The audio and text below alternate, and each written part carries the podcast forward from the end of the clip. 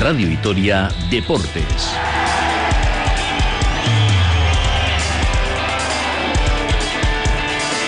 Con Emilio Pascual.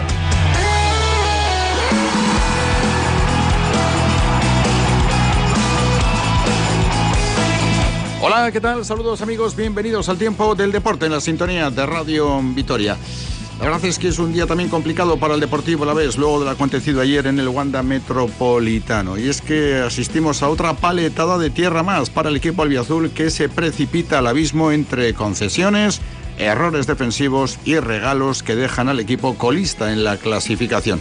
Tampoco lo de fuera ayuda, pero el problema está dentro. Errores de críos, eh, que decía ayer José Luis Mendilibar. Enseguida analizamos lo que aconteció ayer en el Wanda Metropolitano, mientras el Vasconia recibe esta noche el Gran Canaria, Araski cayó con el Zaragoza, el Gastedi celebra un gran fin de semana y por la tarde la gran final del campeonato mano parejas. También resultado definitivo, Eibar 2, Gloriosas 0, y aunque es algo virtual, hace ya mucho tiempo, pero matemáticamente hoy el objetivo era conseguir la permanencia y no se ha logrado. Tenemos en juego un partido de primera división en San Mamés, minuto 30 de la primera parte, Atlético 0, Elche 0. Aquí estamos en directo en la sintonía deportiva de Radio Vitoria con Edu Lorza en la realización técnica. Les habla Emilia Pascual. En nombre de todo el equipo de deportes, 2 y 31, comenzamos.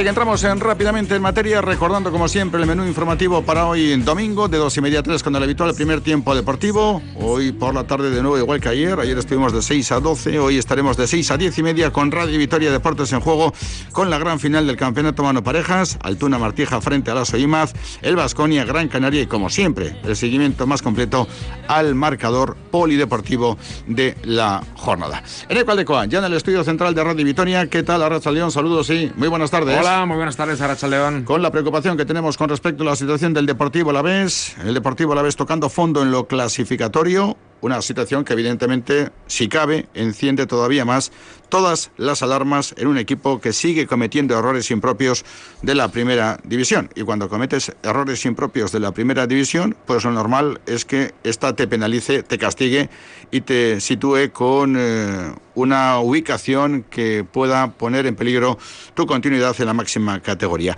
Con todo lo que le cuesta al Deportivo a la vez marcar, no es admisible que en defensa regale tanto.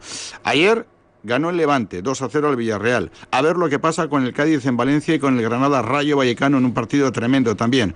Pero es evidente que siendo como es el Deportivo a la vez el equipo que menos goles mete, siendo como es evidente que es el equipo que peor coeficiente tiene de marcados y recibidos también en cuanto a goles, siendo como es así la situación, al final y con eh, tanto error, el equipo incluso se ha visto sobrepasado por el Levante. Es colista con 22 puntos, la salvación está a 5 y aunque seguimos pensando que es posible, que el calendario además eh, le permite tener duelos directísimos contra equipos con los que quizá pensábamos hace unas semanas que iban a estar casi desahuciados cuando se enfrentasen al Deportivo a la vez, aunque pensábamos que esto iba a ser así, Ahora ciertamente las cosas no van de esta manera, porque el Levante, cuando el 8 de mayo reciba al Deportivo a la vez, es probable que esté en condición todavía de pelear por la permanencia como está en este momento el equipo albiazul. En definitiva, que el horizonte es complicado, no queremos ser alarmistas en el sentido negativo de la palabra,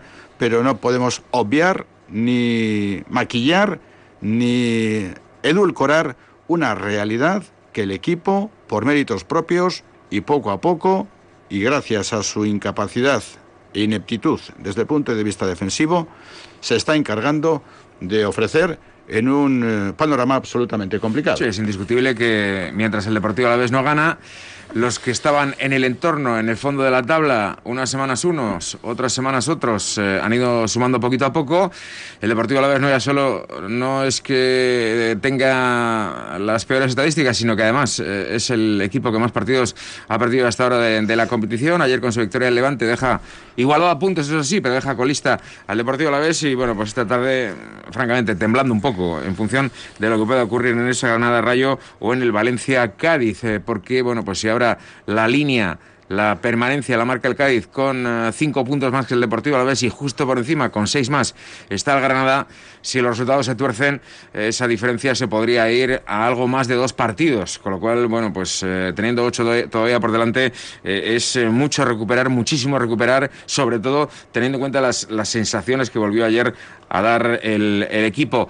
Eh, ahora mismo eh, el debate seguro que no existe. Quizá en otro momento eh, pues se hubiera dividido la opinión en general con relación a, bueno, ¿con qué nos quedamos? ¿no? Con esos buenos 20-25 minutos de la segunda parte, con la reacción después de una primera mitad en la que volvió a dar una enorme facilidad para el gol de Joao Félix, pero que consiguió el Deportivo a la vez, primero, eh, paralizar ahí la sangría, dejarlo únicamente en un gol encajado y luego para la segunda parte ese ratito en el que no ya solo empató, sino que permitió albergar, alguna esperanza de que, de que se le podía hacer más daño al equipo colchonero. Nos quedamos con eso, con esos 25 minutos o con los 20 finales en los que otra vez eh, fue un carrusel y una cascada de errores, errores muy groseros, eh, de regalos que permitieron al Atlético acabar redondeando una goleada y una fiesta que por momentos, apenas 20 minutos antes, era casi una protesta generalizada. En definitiva, que bueno, pues eh, los errores propios y también, y en este caso vamos a escuchar a Mendelibar quejándose de lo que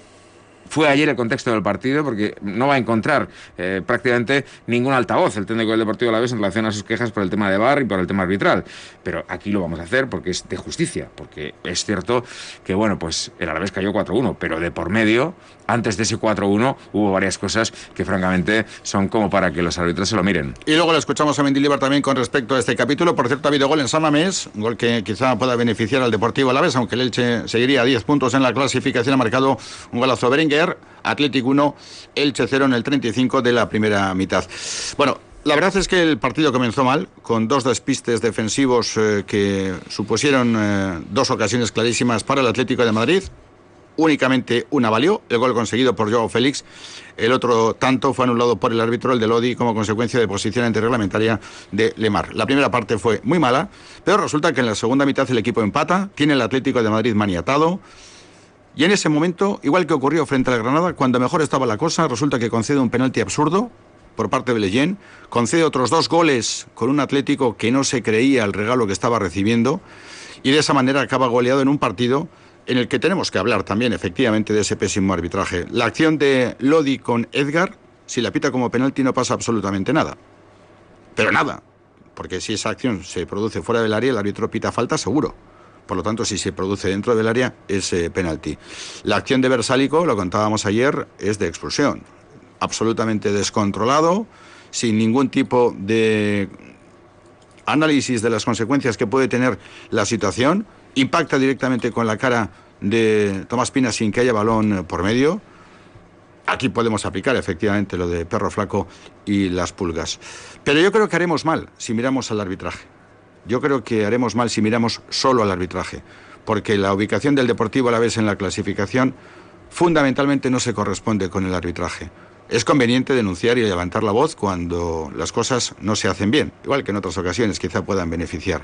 Pero es que ayer los groseros errores defensivos que el Deportivo a la vez, las facilidades que el equipo le ofrece al Atlético de Madrid desde el punto de vista defensivo, son las razones por las que el Deportivo la vez sale condenado del Wanda Metropolitano frente a un normalito Atlético de Madrid.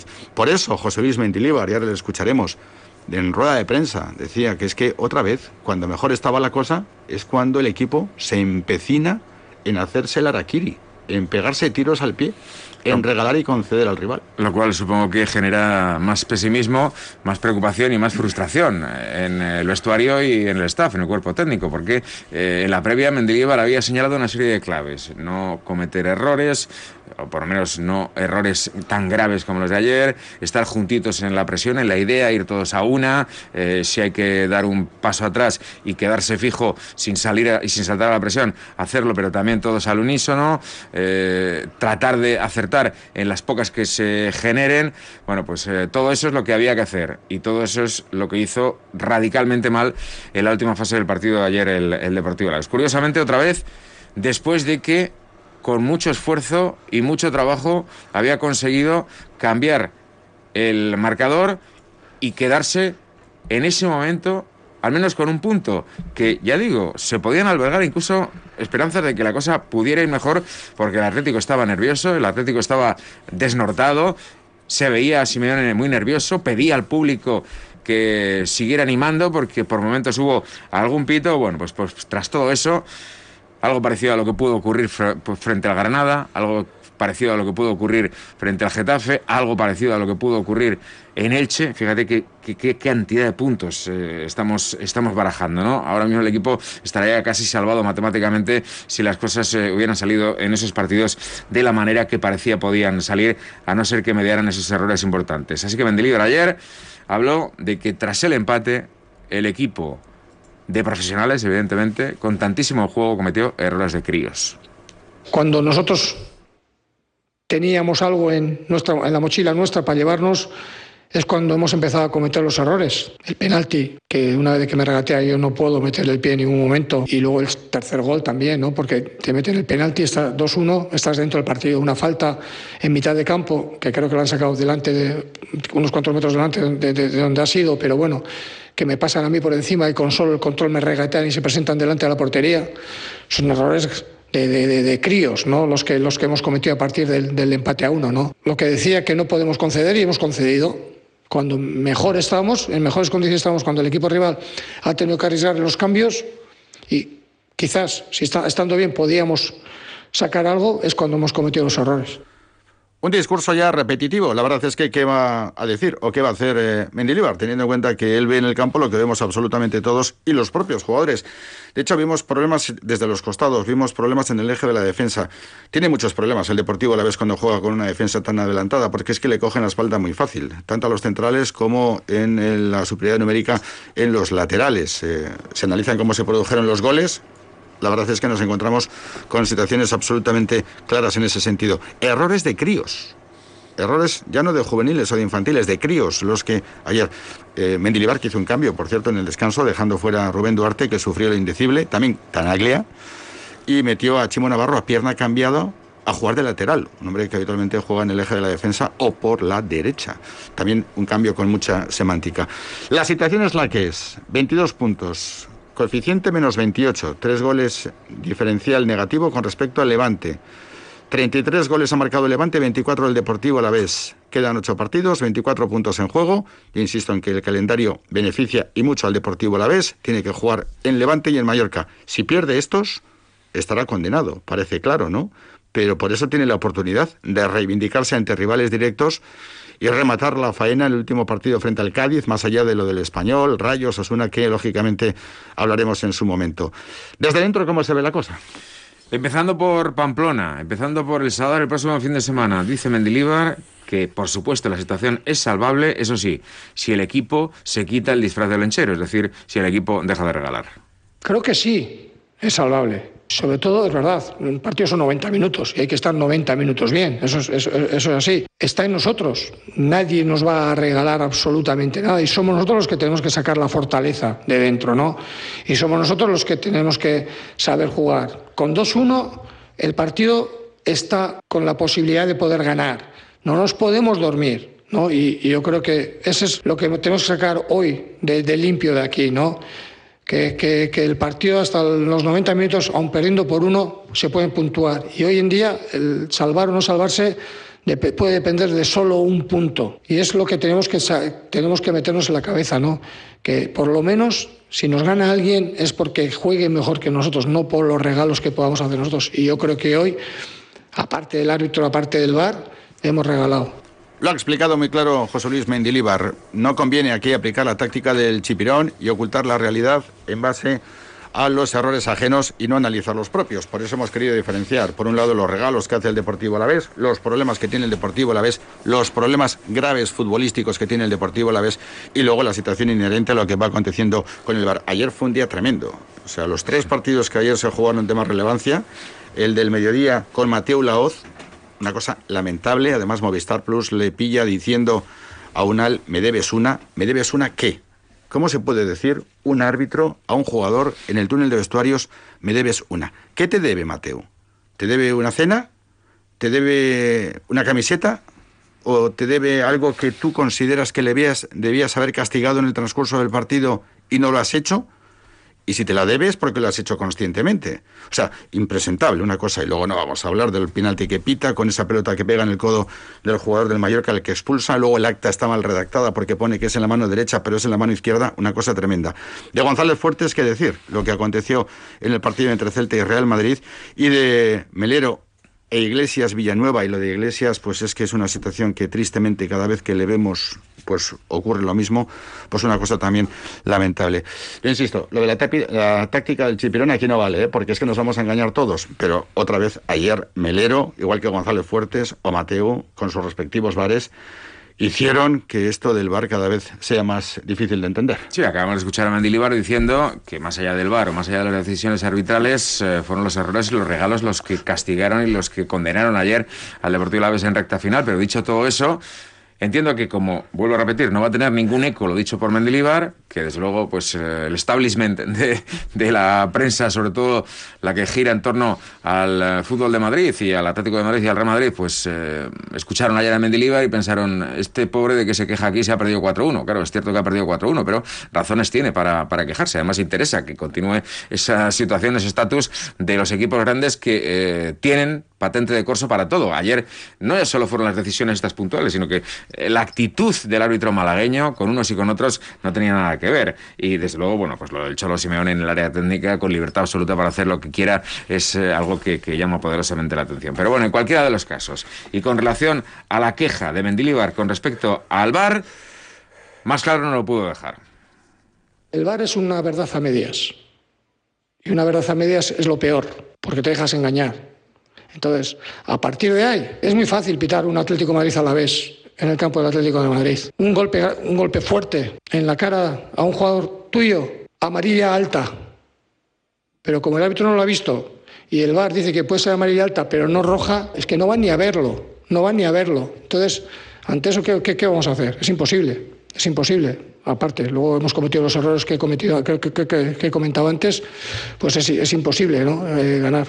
Bueno, el tema está complicado. El próximo domingo a las 2, el partido frente a Osasuna. Cerramos Mendilibar y una rápida reflexión con respecto a lo que comentaron los jugadores en los micrófonos de ITV Quirola, que comenzamos con Víctor Laguardia, el capitán, el que vimos con un tono un poco más bajo del habitual. El habitual portavoz del vestuario, en su condición de capitán, cuando las cosas eh, no van demasiado bien. Víctor Laguardia intentaba hilar un mensaje de esperanza, pero con tono de derrota. Decía el zaragozano que todo está saliendo al revés. Son muchos detalles ¿no? los, que, los que están en contra nuestro, que nosotros mismos nos los buscamos también. Bueno, estamos en una dinámica muy mala, todo nos sale al revés, los detalles en el fútbol son, son lo más importante y estamos fallando en, en todos ellos y así es.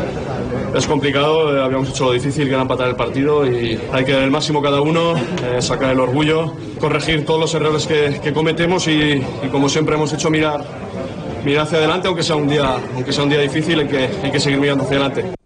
En fin, la derrota en el Wanda Metropolitano nos obliga a estar muy pendientes de lo que acontezca esta tarde con los partidos de Cádiz que juegan Valencia y el Granada Rayo Vallecano en un contexto clasificatorio. Deportivo Laves 22, Levante 22, Mallorca 26 a 4 y a 5 la permanencia. Cádiz con 27 a 6 está el Granada. En una jornada la que sigue en juego el partido entre Atlético y Elche con la victoria para el conjunto rojiblanco y que por la mañana Eneco nos ha ofrecido la derrota de las gloriosas frente a Leibar. No es un buen momento para el conjunto albiazul y esta derrota, aunque la salvación es eh, virtual, pero de momento no le permite al conjunto de Miquel Crespo matemáticamente celebrar la permanencia. Sí, Leibar que evidentemente bueno, pues sigue en la pelea por la permanencia, aunque lo tiene complicado. Un poquito más cerca están las armeras después de la victoria por 2 a 0 frente al Deportivo Alavés Gloriosas. Es cierto que los 30 puntos que ya tiene el equipo azul le dan virtualmente la permanencia. Tiene 11 puntos de ventaja con respecto al descenso y quedan 12 en juego, pero esta mañana en efecto derrota frente a Leibar en un B con ese 2 a 0 final para los Crespo. Hablamos de baloncesto, venimos de Supercanasta, se acabó el cuento de la Euroliga y el Vasconia se centra en lo que queda de competición, que pasa por la Liga CB, que tiene nueve jornadas por delante en Liga regular,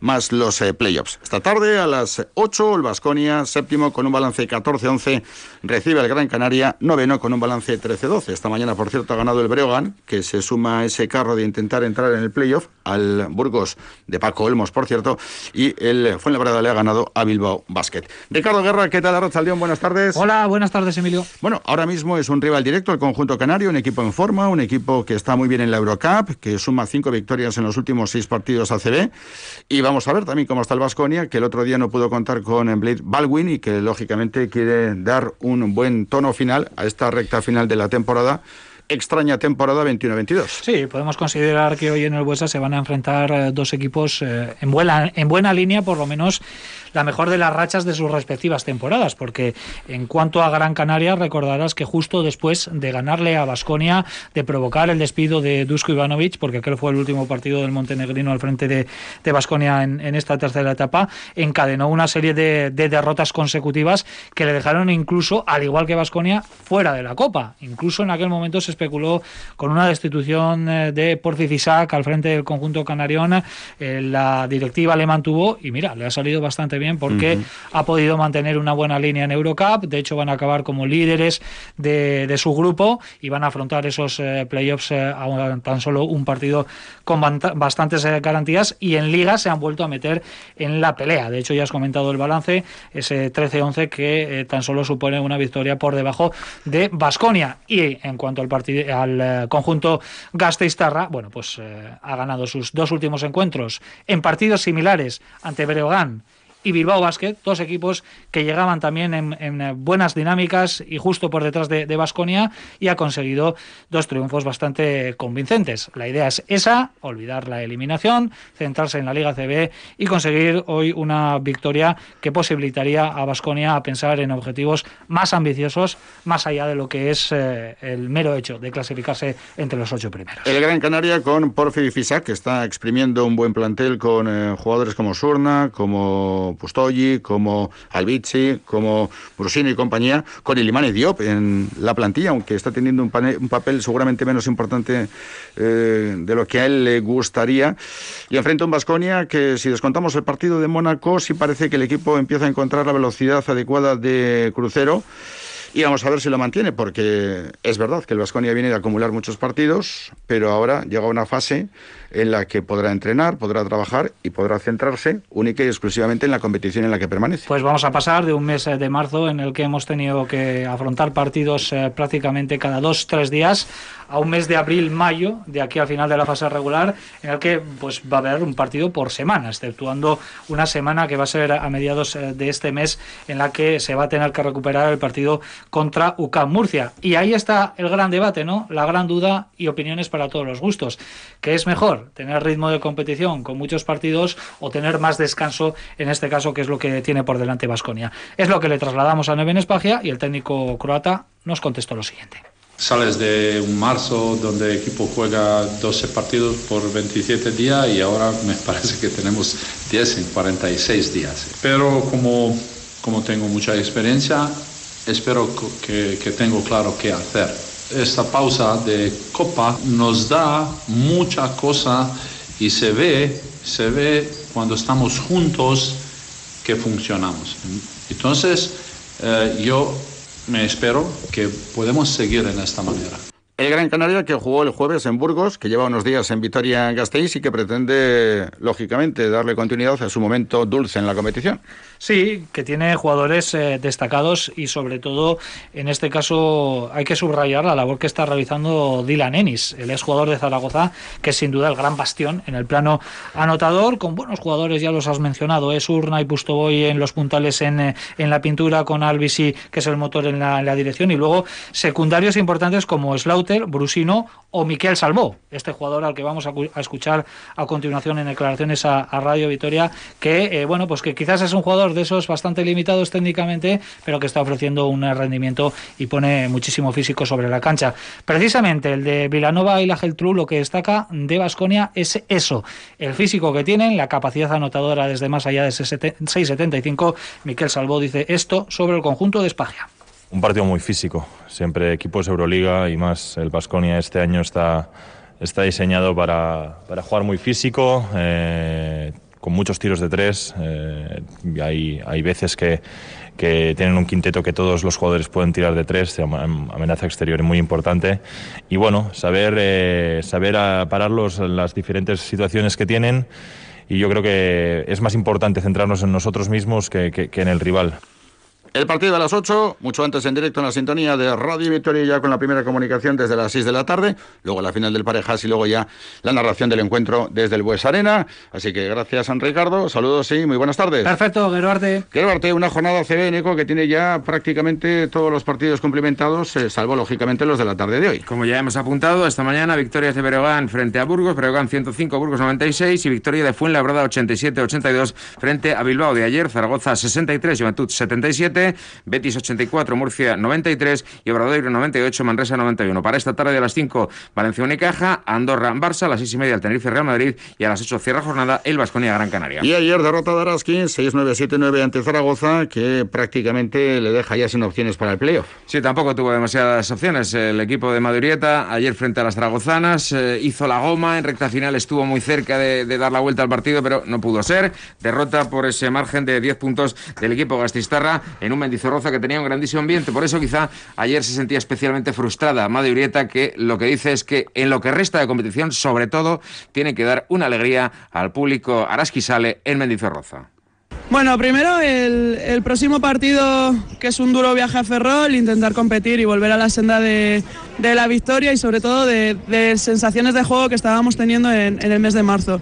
Y lo segundo, no podemos irnos del miércoles 14 sin una victoria en Mendizorroza porque nuestra gente se lo merece, porque nos han apoyado durante toda la temporada y porque bueno, no les hemos dado las alegrías que nos hubiera gustado y sobre todo ese es el objetivo. Luego en Valencia pues sabemos que va a ser muy complicado, pero intentar competir los tres partidos que nos quedan y ojalá sacar tres victorias. Camino de Mirivilla está nuestro compañero Juancho Martínez que nos va a contar esta tarde lo que ocurre en la gran final del Parejas, Altuna Martija, La Soimaz. Juancho, ¿qué tal la? Buenas tardes. A buenas tardes. Un auténtico partidazo, una final dura, con final incierto, dos delanteros que parece que van a marcar el futuro de la pelota, pero hay que jugar. Tenemos ganas de que comience la final, ¿eh?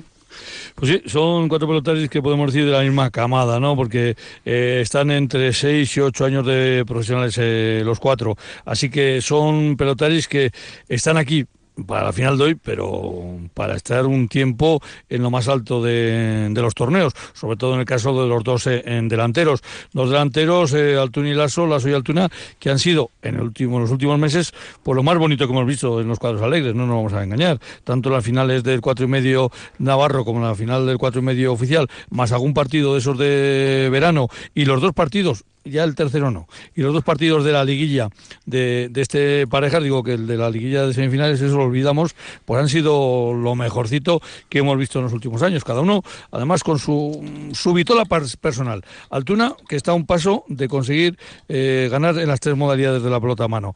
Y Lasso, que tiene un mérito mm, iba a decir un disparate, pero ya se me entiende, tiene un mérito tremendo, porque claro, eh, eh, tiene seis años de profesional, pero es que en realidad tenían que ser siete, porque ese intermedio que no fue profesional, pues eh, para no perder tiempo se quedó campeón de España de parejas en el mundo aficionado. O sea que, en fin, es un pelotari resistente hasta más no poder. Así que yo creo que sí, que no solo va a ser hoy, sino que lo vamos a ver en muchos partidos, estos dos delanteros jugándose, nunca mejor dicho, las chapelas. Y Martija, que tiene una chapela conseguida en 2020 con Escurdia, 22-13 se impusieron a la Izola y a Urruti. Eh, Imaz, que juega su primera final, que en 2018 estuvo cerquita con Neymar, pero que quizás sea el pelotari menos eh, baqueteado en este tipo de lides. Lo contamos luego, Juancho.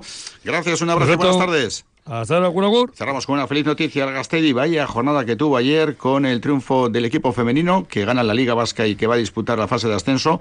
Y el equipo masculino que, bueno, prácticamente garantiza también la permanencia. El masculino de División de Noruega ganó 3-6, 3-9 por 3 puntos, 36-39 en la cancha del Universitario de Bilbao y prácticamente consigue con ello la permanencia. Y el gran éxito lo tuvieron de nuevo las mujeres, porque también al Universitario de Bilbao ganaron a domicilio 12-19. Así que ahora mismo tiene la posibilidad de pelear por el ascenso a división de Norbe del rugby femenino. El presidente del Gastedi, Moisés Amateo, estaba francamente muy satisfecho por el trabajo de las mujeres. Después de muchos años eh, y tras mucho trabajo con el equipo femenino, este año hemos conseguido el título de liga. Ayer hablábamos con él, con Moisés Amateo, impresionante lo conseguido y la verdad es que estamos felices y contentos por el Gastedi. A la tarde lo escuchamos con más margen, lo dejamos aquí a las 6 más deporte, hasta luego.